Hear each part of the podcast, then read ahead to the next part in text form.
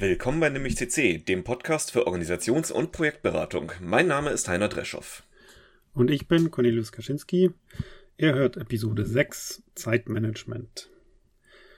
Gut, heute zum Einstieg ähm, haben wir mal eine kleine Anekdote, die wir genau passend zu dem Thema ähm, selbst kreiert haben, würde ich jetzt mal sagen. Mhm. Wir hatten nämlich, als wir überlegt haben, welche, welchen, äh, was wir heute diskutieren in der Episode 6, hatten wir ein Thema, und das Zeitmanagement und konnten uns da nicht entscheiden. Und ähm, dann war es ja, hm, ich bin mir nicht ganz sicher, haben wir genug zum Füllen und wie, wie machen wir denn? Ja, lass uns das doch nochmal äh, die Entscheidung auf äh, Montag verlegen und übers Wochenende kann jeder nochmal hirnen. Was interessant war, weil du, Heiner, hattest dann einen sehr, sehr mhm. guten Input, ähm, der da in der Form ging. Ich kann es jetzt nicht so gut wiederholen wie du. Vielleicht, wie, wie, hast ähm, du es formuliert dann? Schön wortwörtlich kriegst du jetzt natürlich auch nicht hin, aber letztendlich ging es mir darum, dass äh, jetzt nicht zu entscheiden ist eine Entscheidung und diese Entscheidung nimmt uns Zeit über das Thema, was wir eigentlich behandeln wollen, nachzudenken. Und ähm, mein, mein Pitch für das Thema heute war dann eben, damit sind wir eigentlich schon mittendrin. Ne? Dieses Nicht-Entscheiden ähm, nimmt uns die Zeit, die, die, die Folge richtig vorzubereiten und bringt und uns zeitlich dann wieder in, in Druck, ne? Genau. genau. Womit wir wieder beim Zeitmanagement wären. Und so haben wir dann die Entscheidung getroffen, ohne mhm. nochmal drüber nachzudenken, wir machen Zeitmanagement. So. Also das genau. war eine gute Anekdote, haben wir auch gesagt. Damit starten wir gleich mal rein in die Folge. Genau. Ähm, und ja, Zeitmanagement. Und ich denke, wir sollten jetzt gleich noch dazu sagen, wir reden natürlich über das Zeitmanagement, was uns als ähm, Berater für Projekte und Organisationen aus beruflichen Gründen interessiert, nämlich alles, was mit Beruf zu tun hat. Äh, das Zeitmanagement als äh, rein philosophische Frage, also ich habe nur ein Leben, wie gehe ich mit der Zeit um, die mir gegeben worden ist und da sind wir nicht im, im Ansatz qualifiziert, da öffentlich drüber zu reden. Ähm, das würden wir heute einfach ausklammern. Ja, genau, guter Hinweis. Und wie jeder seine Zeit auch selber organisiert, ja. Da hat jeder so seine eigenen äh, Vorgehensweisen und Rituale. Mhm. Das soll hier auch nicht Einzug finden. Schneidet natürlich ein bisschen das Thema, hat Berührungspunkte, wenn es geht um, wie, wie voll mache ich meinen Tag mit Meetings und so weiter.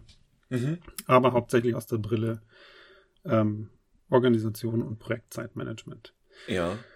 Gut, wir hatten ja eh schon mal ein bisschen über so Meilensteine und sowas ähm, gesprochen. Das heißt, ich glaube, da finden wir einen ganz guten Einstieg rein, oder? Ja, denke ich schon. Ähm, ich würde nur gerne ein, ein kleines Sternchen an das Thema ranmachen, das äh, persönliche Zeitmanagement während der Arbeitszeit. Ganz am Ende würde ich darauf gerne noch einmal zurückkommen.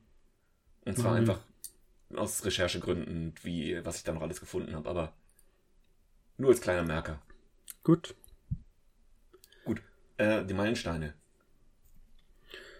Ja, hatten wir eigentlich mehr oder weniger schon ähm, gerade ein Beispiel. Meilensteine schieben, Entscheidungen früh treffen, immer wieder ein großes Problem. Was, mhm. äh, wo, wo kommt denn das her? Also, mm, was, oder was sind die Auswirkungen? Ich weiß nicht, mit, mit was wir anfangen.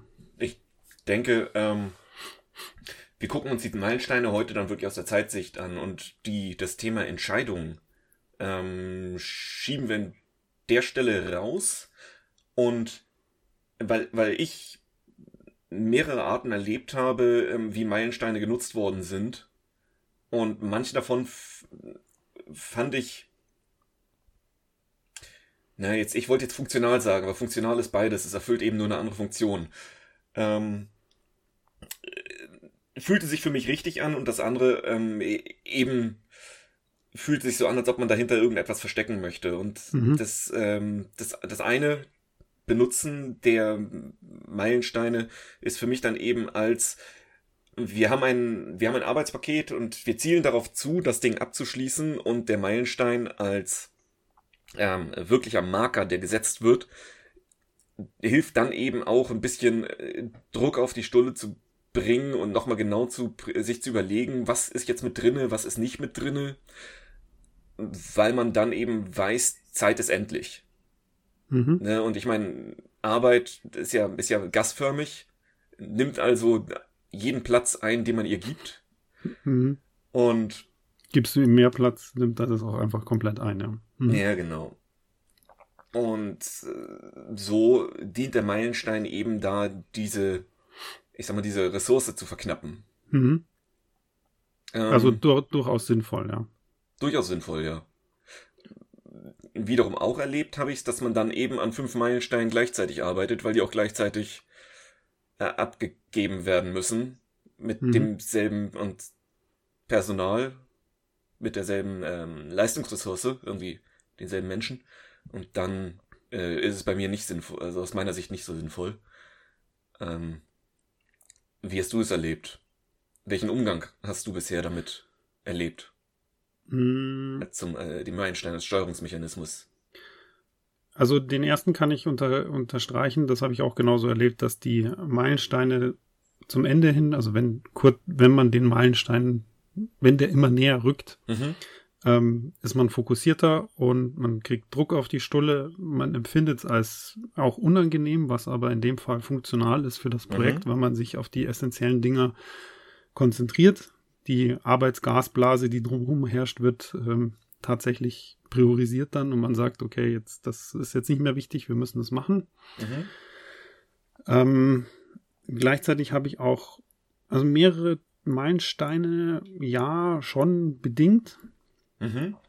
Ähm, hat mich jetzt aber bisher noch nicht wirklich so getroffen, dass es mir jetzt irgendwie im Kopf geblieben ist, wo ich mir denke, oh, das waren jetzt viele. Mag, glaube ich, daran liegen, dass es nicht die gleiche Arbeitsressource war, die, die mehrere Arbeits äh, Meilensteine bedienen musste.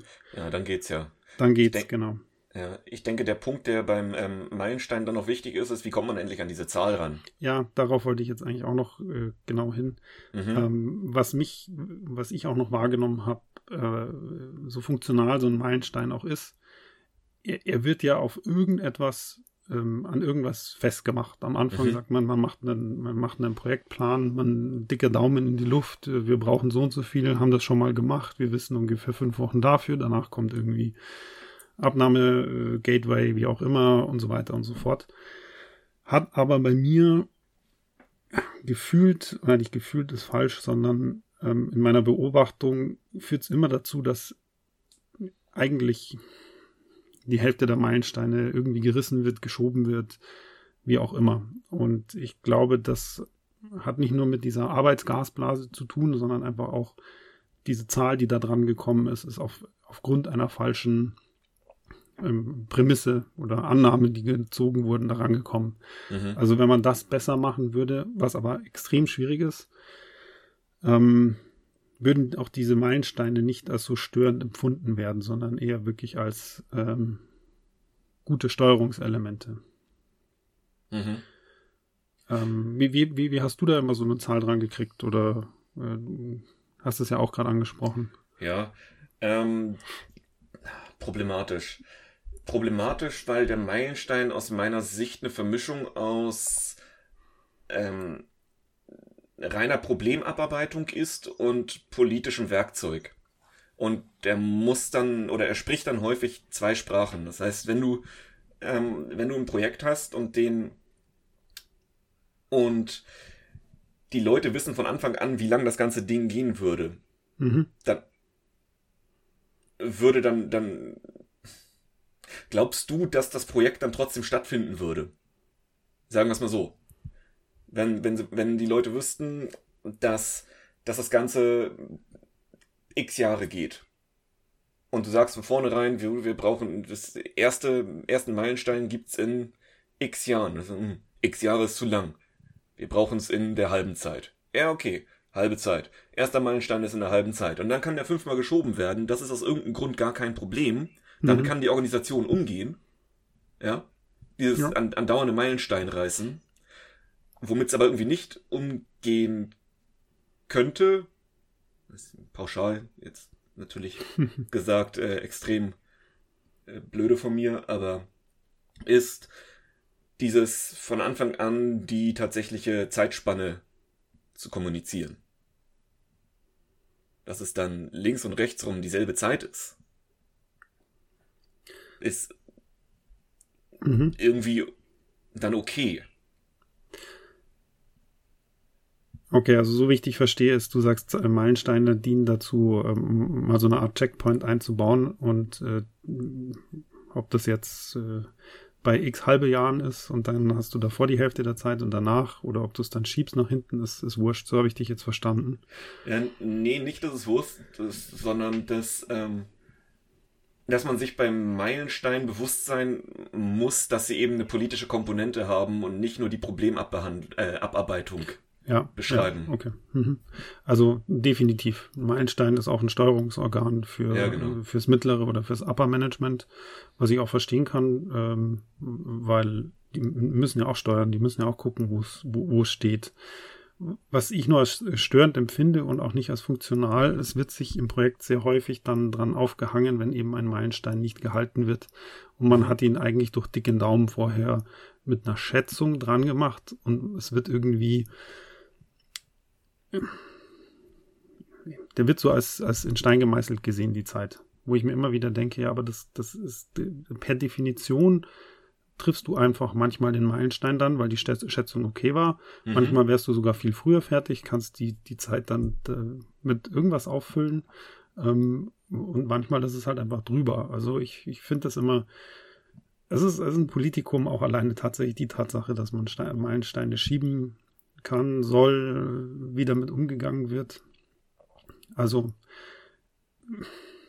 ja, ich habe mich damit eigentlich so arrangiert, dass ich mir denke, man versucht die halt irgendwie gut möglich hinzukriegen. Wenn man mal einen reißt, dann kommuniziert man das eher früher und auch ehrlich und versucht es nicht hinter irgendeiner Arbeit zu verstecken. Ich glaube, da kommen wir ein bisschen ja. zu dem Punkt, den du vorhin auch gesagt hast, dass man den öfters mal verwendet, um sich hinter irgendwas zu verstecken. Mhm. Ähm, und das kommt eigentlich meistens immer ganz gut an. Also ja, mein, mein, mein Erfahrungswert an der Stelle wäre zu sagen, Meilensteine sind gut. Ähm, man muss akzeptieren, dass die nie wirklich äh, oder nur zu einem Teil zutreffend geschätzt wurden. Wenn man das akzeptiert, kann man damit auch, glaube ich, im Kopf besser umgehen und auch die ganzen Projektmitarbeiter. Mhm. Und man versucht es aber trotzdem gleichzeitig als auch zu verstehen als Steuerungs- äh, oder Hilfeorgan für die fürs obere Management dass mhm. man einfach versteht, okay, die brauchen das, dass man so auf einen äh, auf einer Arbeits auf einer Arbeitsebene damit gut umgehen kann. Mhm. Ja, das das ist so eigentlich mein mein Rat an der Stelle oder mhm. Erfahrungsbericht. Ähm, was mir noch hilft beim Umgang mit Meilensteinen ist auch genau das, was wir in der Anekdote gebracht haben, wo ich auch in den Fehler reingelaufen bin. Entscheidungen vorher oder wie, wie, wie komme ich denn zum Ziel von einem Meilenstein, möglichst früh versuche zu erreichen, auch wenn ich mir nicht sicher bin, ob's, ob, ob das hilft, was ich tue. Weil mhm. wenn ich nichts tue, dann treffe ich auch eine Entscheidung, dann wird mir die Zeit hinten raus viel zu knapp. Das heißt, ich muss gucken, ob die eine Richtung, die ich einschlag, um den Meilenstein zu erreichen, die richtige ist. Und das mache ich lieber so früh, wie es geht, auch wenn ich damit einen Fehler mache und in die falsche Richtung laufe. Dann weiß ich mhm. zumindest, dass das die falsche Richtung war. Ja. Also so viel zum Thema Zeitmanagement auch an der Stelle beim, beim Meilenstein. Früh agieren heißt, lange einen Optionsraum offen zu halten, um dann noch gegenzusteuern. Und das passiert sehr selten. Mhm. Jo will noch eine, ähm, ein Erlebnis, was ich jetzt schon ein paar Mal hatte, ähm, mit reinbringen. Und zwar, man hat den, man hat den Meilenstein irgendwie am Anfang definiert und dann läuft man tatsächlich los mit dem Projekt. Das war in der Initialisierungsphase. Und geht los und man sieht eben, okay, die tatsächliche Umsetzungsgeschwindigkeit ist eine andere als die, die ursprünglich geplant ist. Mhm. Das ist jetzt mehr, das ist jetzt weniger. Und wenn es weniger ist, dann sagst du, okay, ich habe ähm, so und ich habe x Tage geplant für das Erreichen des Meilensteins und wir sind jetzt bei 10% der Aufgabenpakete, die dazugehören, sind durch. Ähm, mit ungefähr 10% des Umfangs, den wir geschätzt haben. Und wir haben aber mehr Zeit gebraucht. So, und jetzt könnte ich natürlich sagen, okay, wenn nach, wenn nach Y-Tagen 10% um sind, dann sind wir bei 10 mal Y fertig.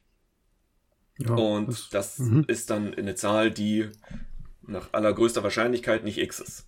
Ja, klar. Und wenn ich mhm. jetzt beigehe und sage, Ähm, Meilenstein kann ich jetzt schon, kann ich jetzt schon andeuten, ähm, drei Wochen später. Ja, Moment.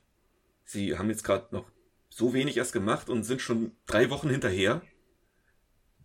Bist du in der Argumentation, dass, nee, das, wir haben, wir sind zwei Tage hinterher, aber wir wissen jetzt schon, dass das, wenn wir immer zwei Tage zu langsam, dann wird das in Summe irgendwann drei Wochen sein. Mhm. Ähm, ist eine Diskussion, die nicht, die nicht immer alle gewöhnt sind.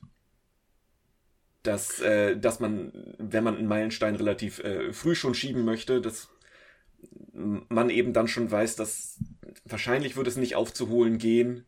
Es sei denn, wir, wir machen Überstunden und Wochenende, was natürlich mal okay ist, aber was letztendlich auch nur gekaufte Zeit aus der Zukunft ist, die man dann eben für den nächsten Meilenstein nicht zur Verfügung hat, ja. weil dann die Leute Überstunden abbauen.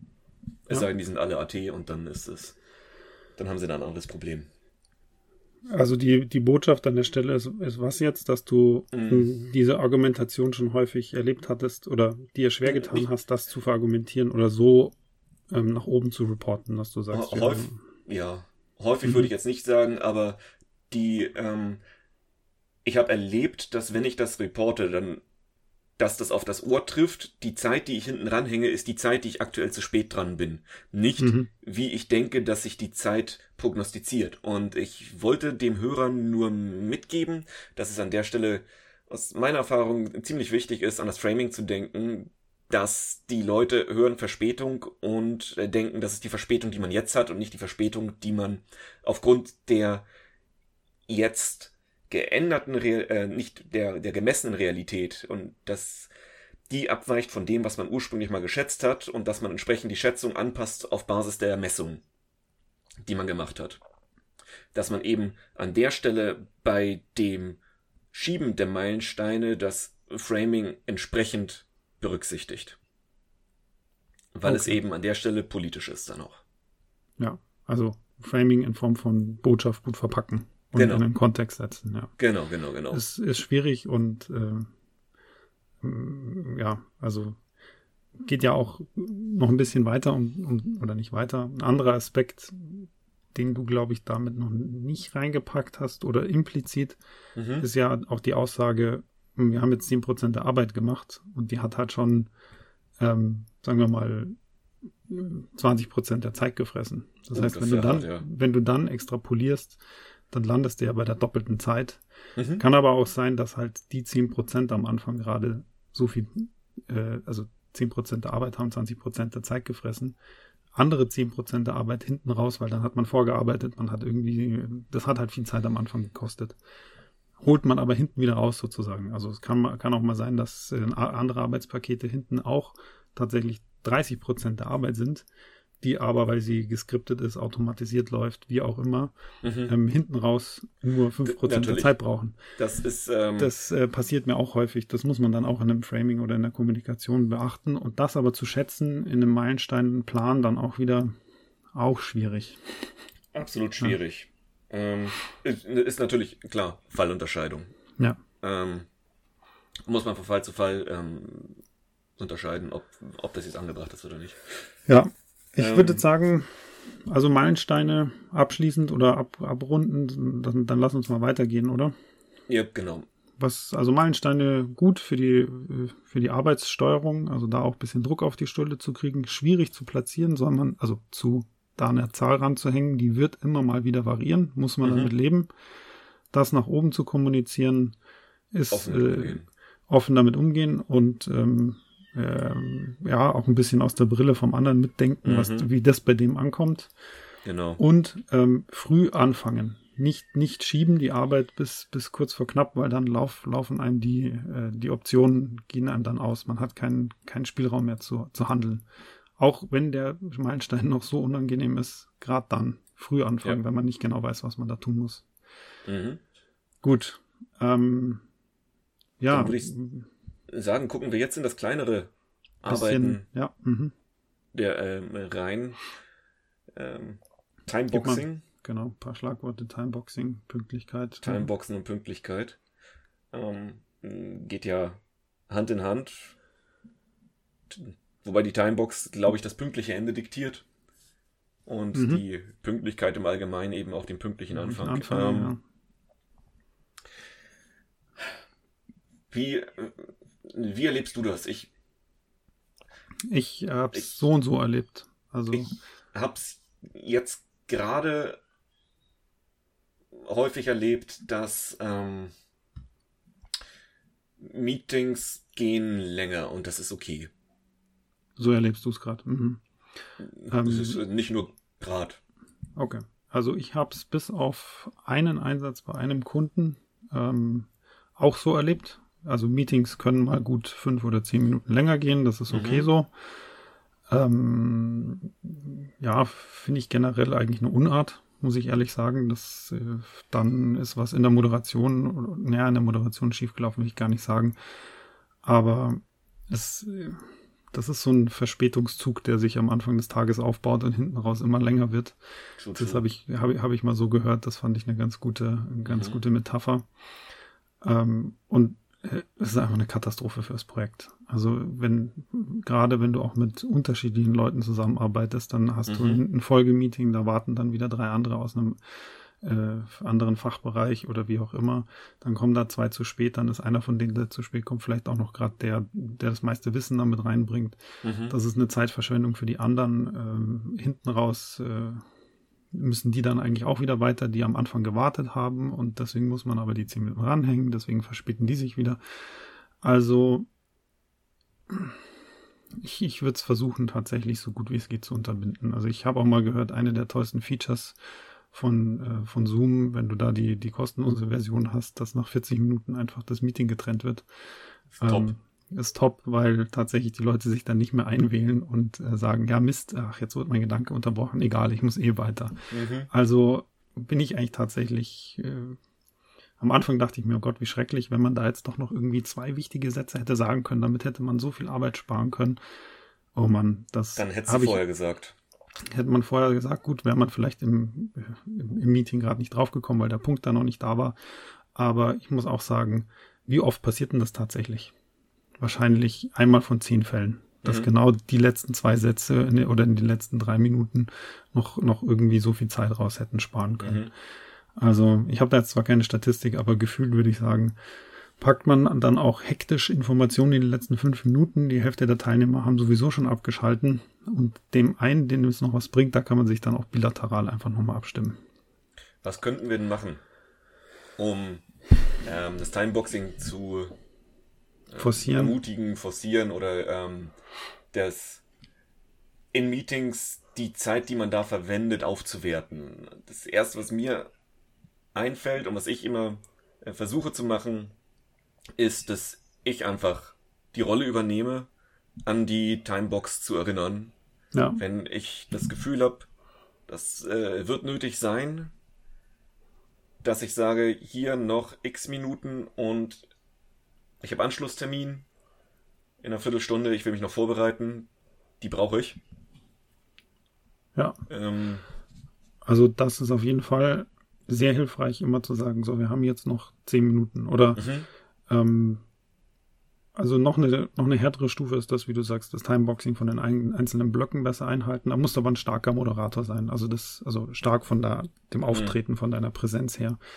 Ähm, ich tue mich da immer schwer. Was aber ganz gut hilft und was ein kleiner Schritt ist, ist zu sagen, ähm, mit Blick auf die Zeit, äh, oder ich schaue jetzt gerade auf die Zeit, wir haben jetzt noch zehn mhm. Minuten, ähm, damit kommen wir sicherlich nicht durch. Wo kann man Sachen vorziehen? Das ist so ein Satz oder so zwei Sätze, die meistens dann nochmal Diskussionen einschränken und, und Leute dann, oder und dann noch dranhängen, was du gesagt hast. Ähm, mhm. Ich, ich habe einen harten Anschlag, ich muss wirklich jetzt dann raus. Ähm, das hilft. Also ich würde sagen, das ist das schnellste und einfachste Tool. Zehn Minuten vorher mhm. ähm, sich selber an die Nase packen und, ähm, und sagen, jetzt sind es noch zehn Minuten. Nächster Schritt wäre vielleicht am Anfang vom Meeting tatsächlich auch eine Person ähm, rauspicken, die auch das Mandat bekommt, in der Runde das dann anzusprechen. Weil sonst rutscht man immer so ein bisschen unruhig auf dem Stuhl hin und her, schaut, okay, jetzt sind zehn Minuten, jetzt sind noch neun Minuten, oh, ich, ich wollte das jetzt eigentlich ansprechen, die anderen sind aber wieder am Reden. Mhm. Ähm, wenn da also jemand das Mandat. Ja, tue ich inzwischen auch mehr. Habe mich da früher immer sehr passiv gehalten. Ähm, habe dann auch die, die äh, Diskussion meistens nicht mehr richtig verfolgt, weil ich nur auf die Zeit geguckt habe, weil ich mir mhm. gedacht habe, Mist, Mist, wann, wann ist jetzt eine Lücke, wann kann ich rein? Ähm, da bin ich immer sehr höflich, auch zu höflich. Manchmal muss man da auch wirklich sagen, Leute, Entschuldigung, ich äh, Zeit. Mhm. Ja. Also das erfordert viel Disziplin und ich glaube, aber, oder was ich beobachtet habe, Timeboxing wird tatsächlich, ähm, hat eine starke Auswirkung auf die, ähm, auf die Leistung oder aufs Teamergebnis. Mhm. So ein bisschen auch wie der Meilenstein vorhin. Die Arbeit wird halt eingegrenzt. Das wird nicht alles ausgeschöpft. Äh, man, man ist ein bisschen fokussierter. Und es wird auch von, von den Teammitgliedern meistens als sehr positiv empfunden zu wissen, okay, bei denen wird immer drauf geguckt, dass wir wirklich auch nach einer Stunde oder bei Zeit X rauskommen. Mhm. Ja, mal eine Minute mehr, aber du kannst damit arbeiten. Ja. Und diese Gewissheit im Kopf zu haben, ist, ist wahnsinnig hilfreich und wird von vielen als sehr dankbar entgegengenommen, dass jemand diese unangenehme Art oder diese, diese unangenehme Rolle der, des äh, Timeboxers, nenne ich es jetzt mal, mhm. entgegennimmt. Ja, okay. Ähm, Aber ich, das ist genau der Grund, weshalb ich die Rolle nicht als unangenehm empfinde, weil ähm, eigenes ähm, Kopfframing von mir war am Anfang schon, ich bin derjenige, der hier immer tak, tak, tak auf die Uhr. Mhm. Ähm, Leute, wir müssen zu, wir müssen zu Patte kommen. Ähm, den, ich sag jetzt mal, äh, den Mann den Zeigefinger raushängt, aber es wird eben überwiegend positiv aufgenommen. Ja, dass, das, dass das Ganze ähm, dafür, dass das Ganze dafür sorgt, dass der Tag nicht aufs Ruder läuft. Ja, muss aber getan werden. Also wenn, wenn das keiner tut, ähm, dann laufen Meetings meistens aus dem Ruder. Also mhm. das, egal ob jetzt in Corona-Zeiten äh, Online-Meetings, da ist es noch ein bisschen schwieriger. Ähm, oder, oder auch noch vor Corona, wenn man da vor Ort war in einem Raum.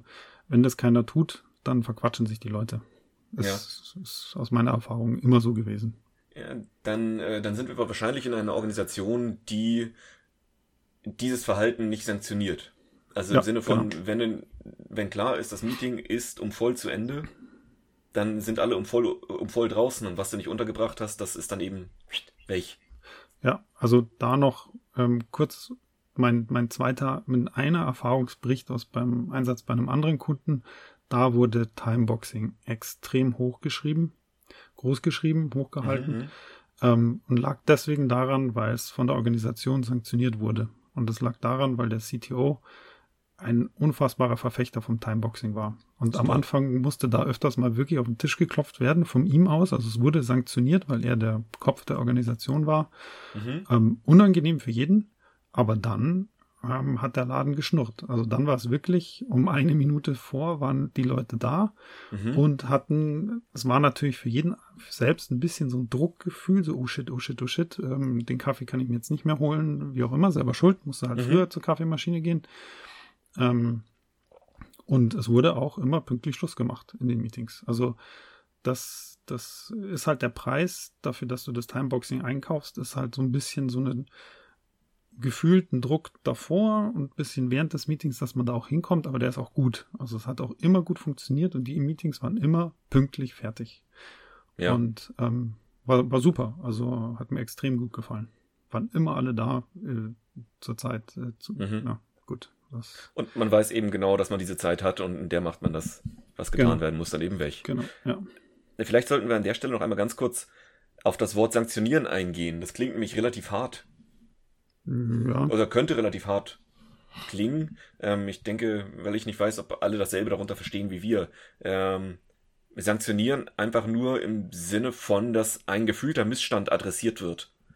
Der muss jetzt gar nicht, es muss jetzt keine Handlung geben, ähm, die mhm. das, ähm, die eine tatsächliche Sanktion ist oder sich halt als Strafe anfühlt. Eine Sanktion, ich sag jetzt mal für ähm, zu spät kommen könnte zum Beispiel einfach sein, dass man nicht auf Leute wartet. Man fängt eben ohne die an und dann ist eben eventuell ist dann der Kuchen, den es gibt, der ist weg oder, ja, ähm, oder das, genau. den haben Tür wird eben, zugesperrt, kommst nicht mehr rein oder irgendwas. Ja, genau. Das sind alles Formen von Sanktionieren, ohne dass es irgendwie direkt eine Strafe ist. Das ist eben dann persönliches Pech. Ja, und also du hast es sehr schön formuliert, das habe ich, muss ich mir merken. Wie hast du es gesagt mit dem ein Missstand, der adressiert wird.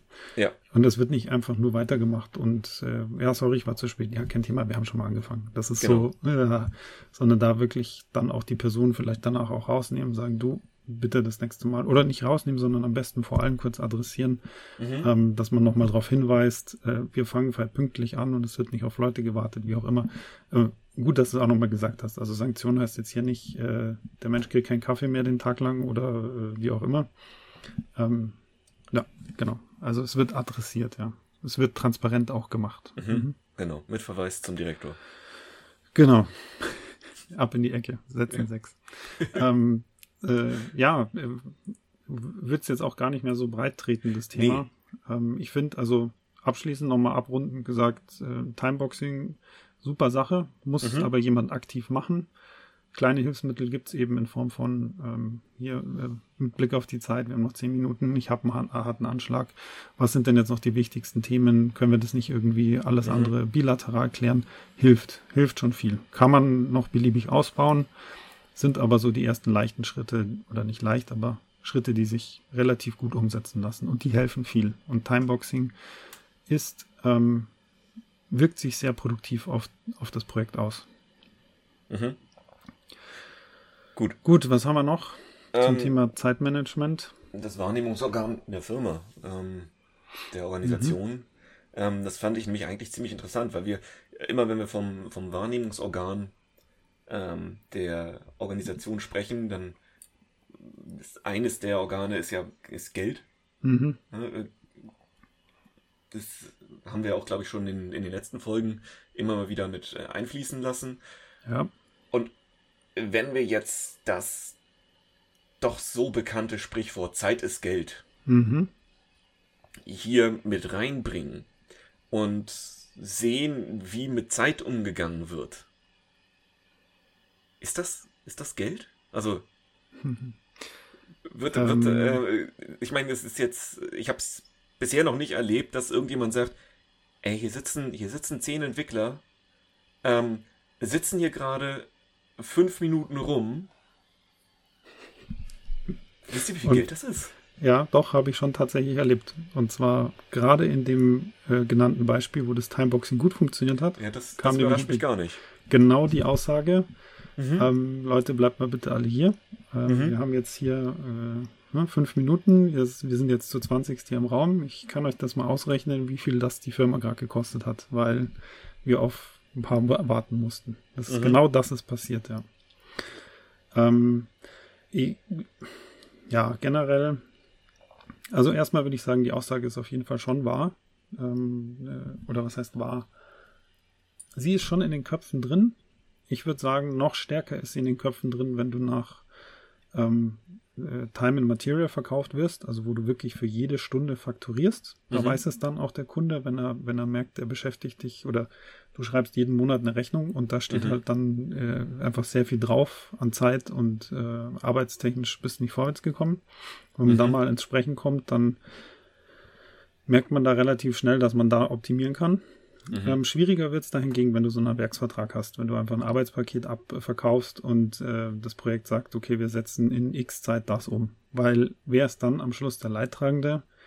Die Projektmitarbeiter, weil das, die Zeit wird dann von ihrer Freizeit mehr oder weniger geklaut. Dann gibt es Leute, die Überstunden machen, die das Mhm. versuchen reinzuarbeiten. Da ist es für die Organisation nicht mehr so transparent. Das ist so das, was, wo ich mir immer Gedanken drüber mache. Und dementsprechend ähm, ist es auch nicht so ähm, ja, wahrnehmbar für die Organisation, nicht mehr greifbar. Also die, die, die, die Organisation kann das nicht mehr so gut ähm, nachvollziehen und dementsprechend auch nicht mehr äh, steuern damit. Oder was heißt steuern? Die lernt nicht draus. Hm. Weißt du, was ich meine? Ja, ähm, weil es nirgendwo ankommt, wo sie es direkt spürt. Ich sag mal, das wird dann Genau. der nächstschlimmere, der nächstschlimmere Schritt ist dann ja natürlich, wenn die die Leute, die es im Werksvertrag umsetzen, äh, wenn die keine Überstunden aufschreiben können, dann kriegt's ja noch nicht mal deren Arbeitgeber mit. Genau, das war das jetzt mit den außertariflichen, die du jetzt zum Beispiel gemeint hast. Genau. Da, da Ja, kriegt dann hier mal der Arbeitgeber mit, genau, weil der, der, der, der arme Mitarbeiter 20 Tage oder was weiß ich, zwei Wochen vorm Meilenstein Mhm. fängt er an, 60-Stunden-Wochen zu schieben, damit er das hinkriegt. Und äh, ja, ist danach irgendwann ausgebrannt. Ja, mhm. Genau. Indirekt, irgendwann wird der dann, fällt der mal länger aus und so weiter und so fort. Dann hat das Projekt ein anderes Problem. Aber ja, genau, das sind genau diese Fallen, in die man da reinläuft. Ähm, ja, aber wie, wie kann man denn, fand ich auch gut, wie du es vorhin formuliert hast, vielleicht, äh, also in Bezug auf Meilensteine, äh, Timeboxing, was kann man da machen? Auch hier die Frage, wie kann man denn der Organisation in der Hinsicht das vorher spürbar machen, dass ein besseres Zeitmanagement ähm, äh, dort Geld spart?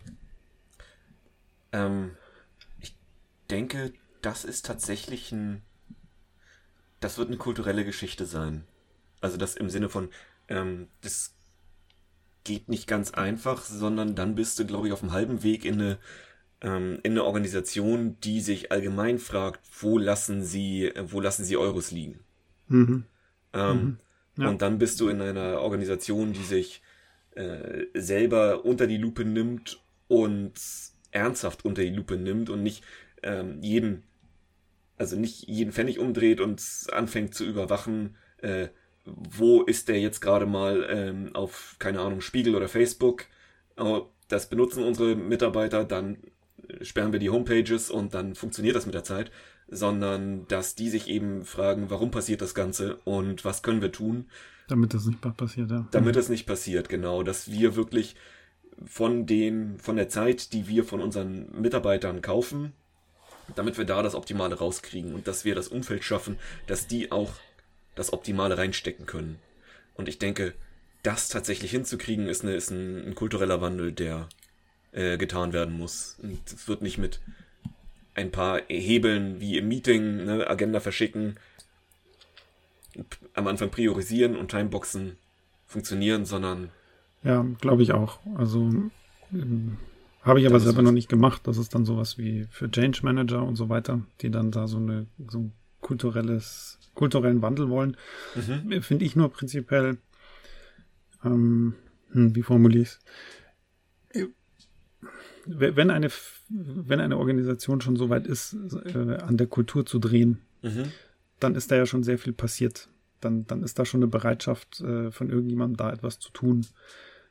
Und da kann man dann drüber nachdenken, wie man es tut. Meine, meine Frage war eher, also nicht eher, sondern also nicht falsch verstehen, dass der, das soll jetzt nur heißen, die Frage, die ich mir im Kopf immer stelle, ist, wie kommt man denn, wenn ich auf dem Projekt bin und ich sehe das häufiger, dass da irgendwie was mit dem Zeitmanagement nicht klappt, aber die mhm. Bereitschaft auf der anderen Seite noch nicht da ist. Mhm. Das heißt, wie, wie schaffe ich es denn, dort diese, Sa diese Saat zu setzen? Das ist jetzt, ich weiß gar nicht, ob du da wirst ah, okay. wahrscheinlich jetzt auch ne, nicht eine Antwort drauf haben, weil mit der Frage beschäftige ich mich im Kopf sehr häufig. Mhm. Also erstmal die nächste banale Antwort auf diese Frage ist, wie schaffe ich dann eine Bereitschaft herzustellen oder dass mir jemand zuhört?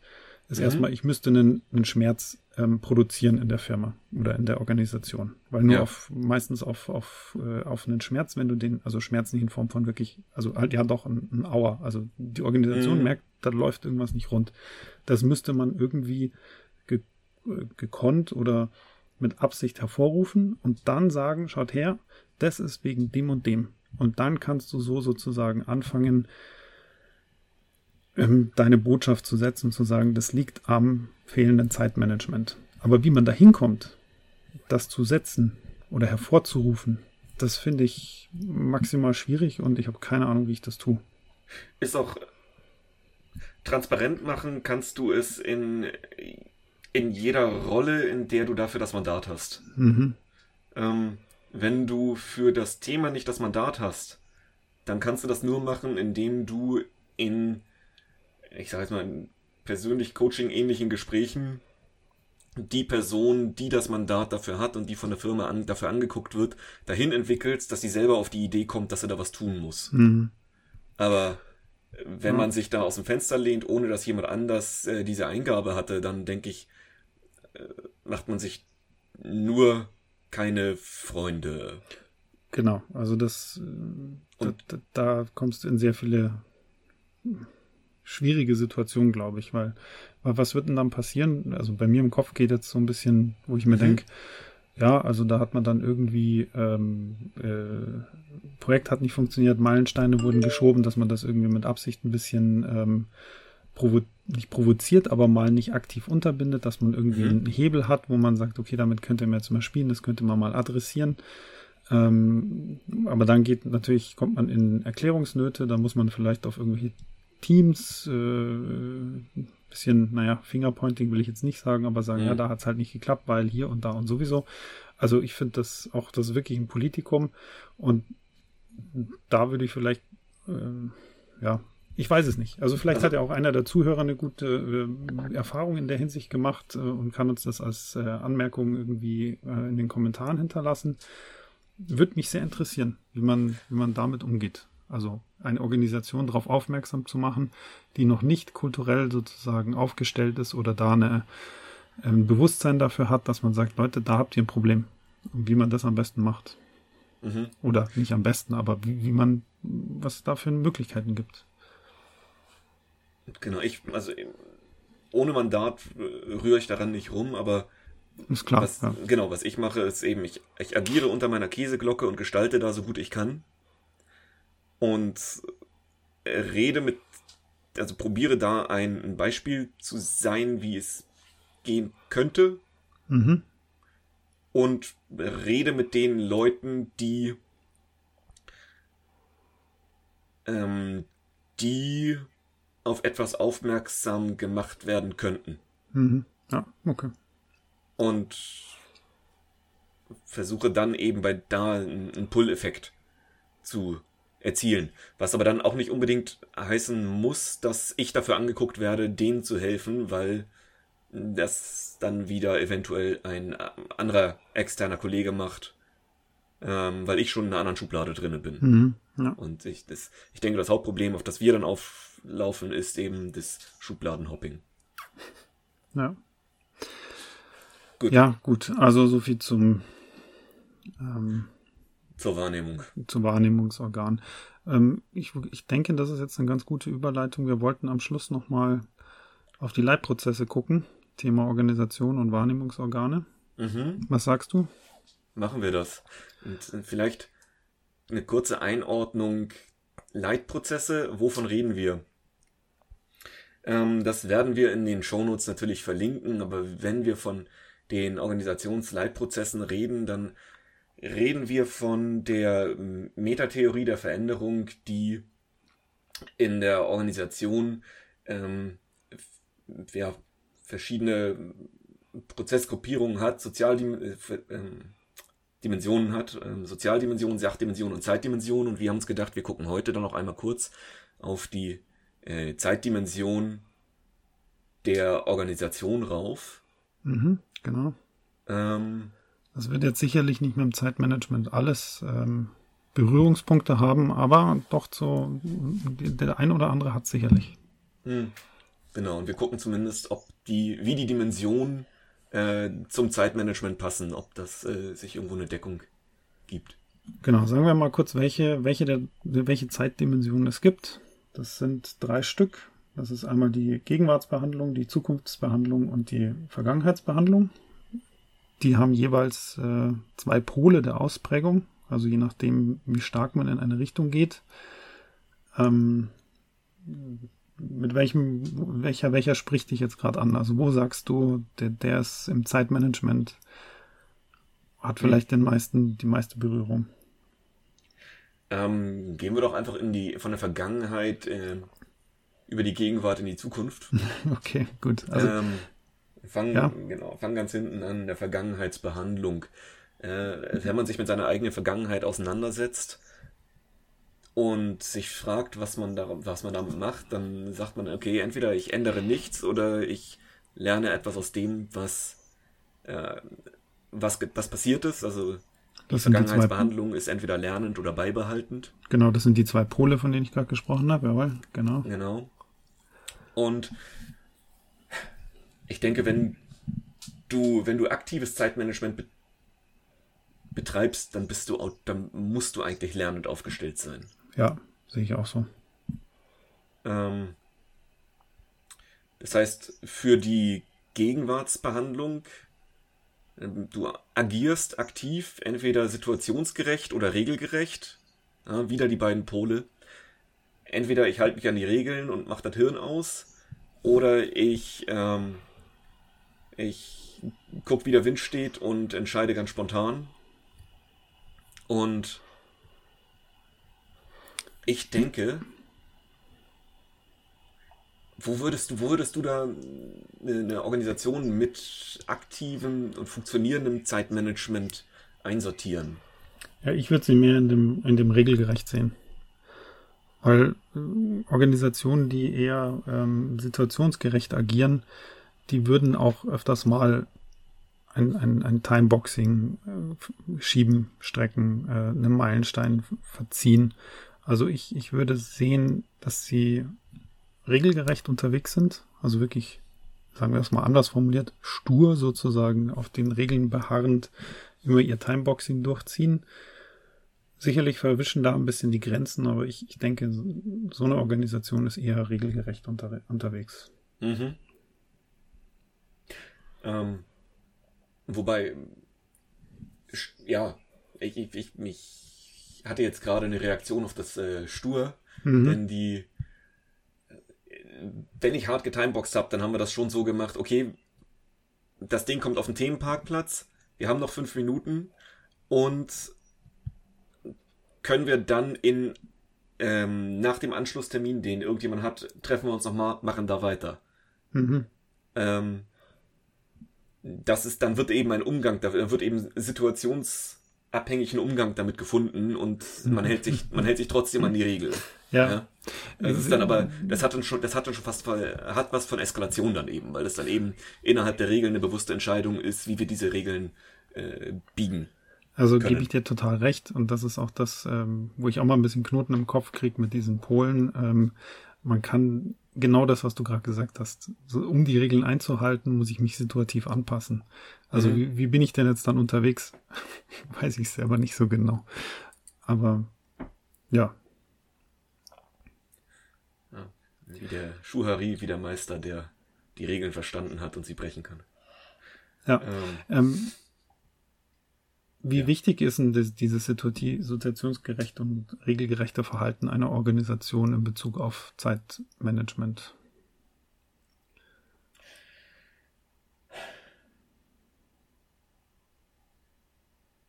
Sehr schwierig. Ich denke fast, dass man das, ähm, dass man das nicht isoliert betrachten kann. Mhm. Ja. Ne? Ich sag mal, ähm, äh, situationsgerecht ist ja auch nicht der ähm, der ausgeprägteste Pol von, das ist die, die Tendenz ist situationsgerecht und mhm.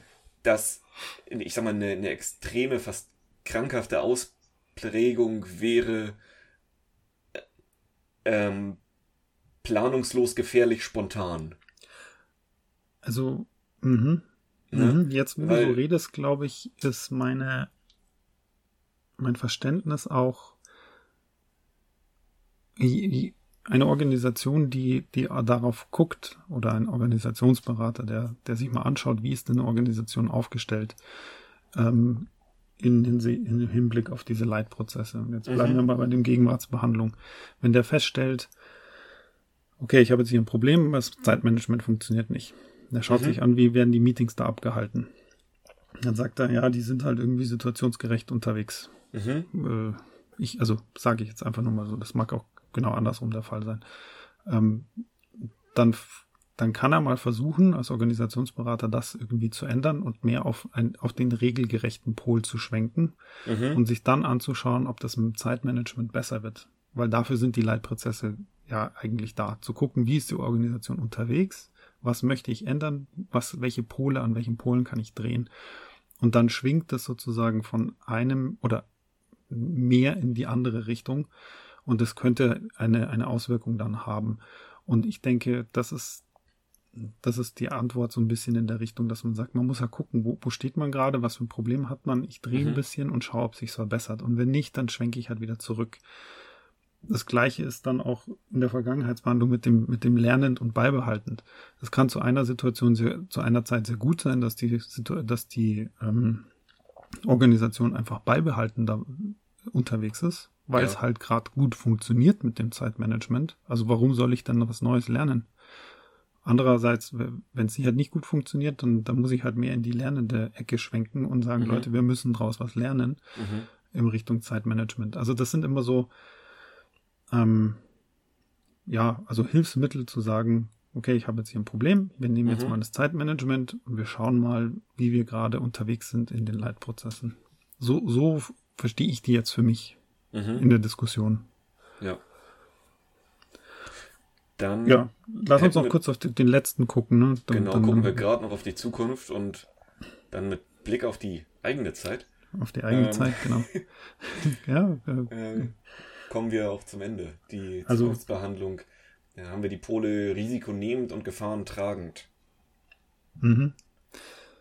Ist das, also klingt das, wenn du denkst an äh, Zeitmanagement, klingt bei den Wörtern risikonehmend, gefahrentragend etwas bei dir an?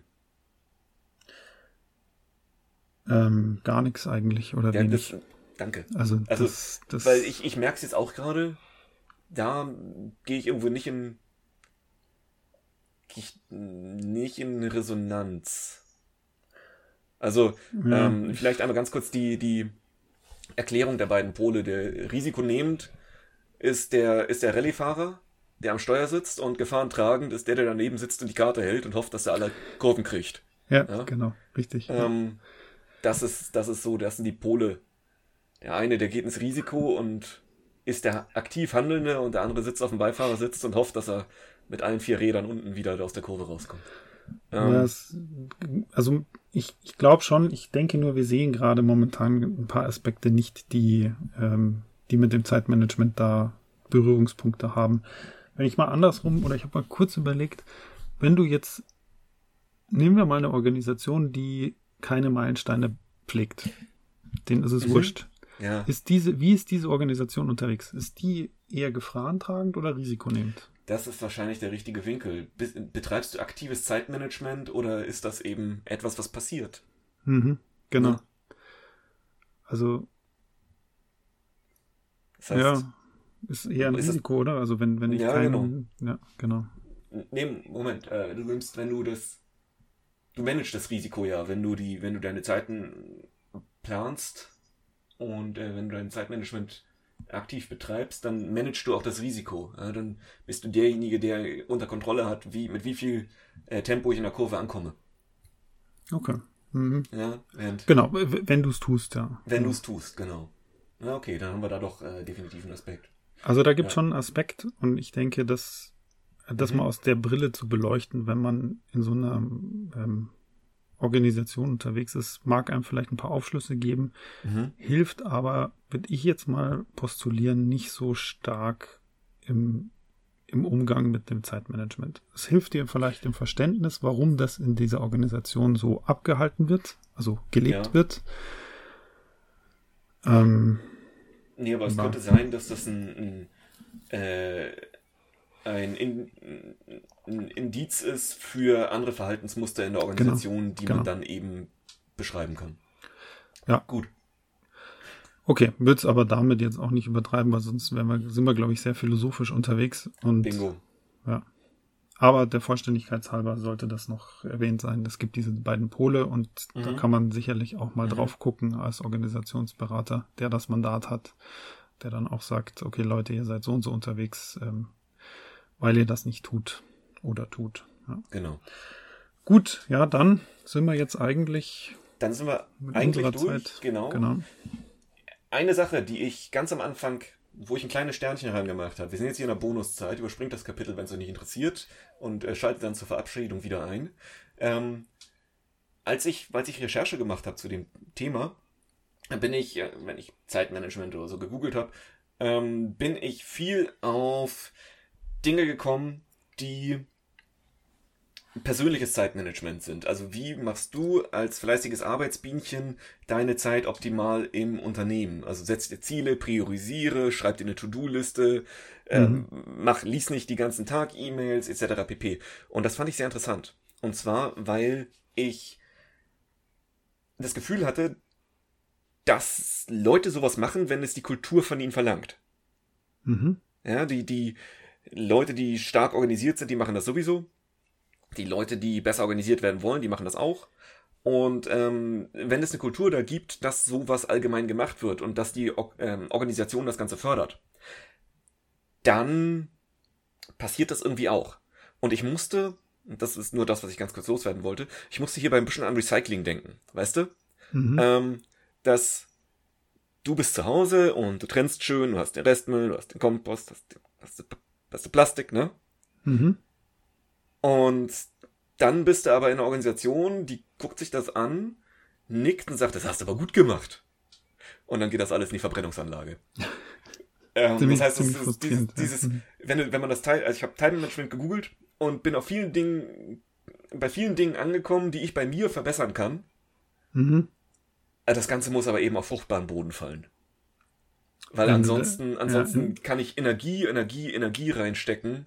Mhm. Und, und dann frustriert ja, genau. bin aber nicht an der Stelle, wo ich die Organisation verändern kann, dass das Ganze, ähm, dass das Ganze mir hilft, in den Flow reinzukommen, in dem ich arbeiten möchte, sondern dafür muss ich tatsächlich die Prozesse und das drumherum verändern können.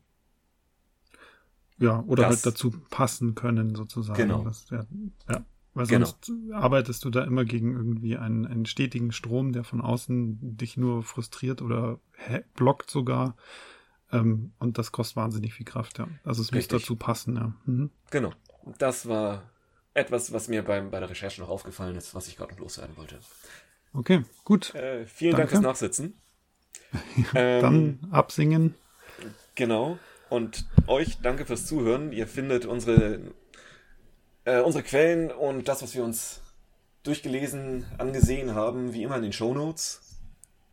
Ihr findet uns im Internet unter nim-mich-cc.de. Auf Twitter freuen wir uns über Feedback. Ähm, nämlich CC. Und ansonsten. Ja, sind wir, sagen wir. Bis bald. Bis bald. Vielen Dank fürs Zuhören. Genau. Ciao. Bis dann. Ciao.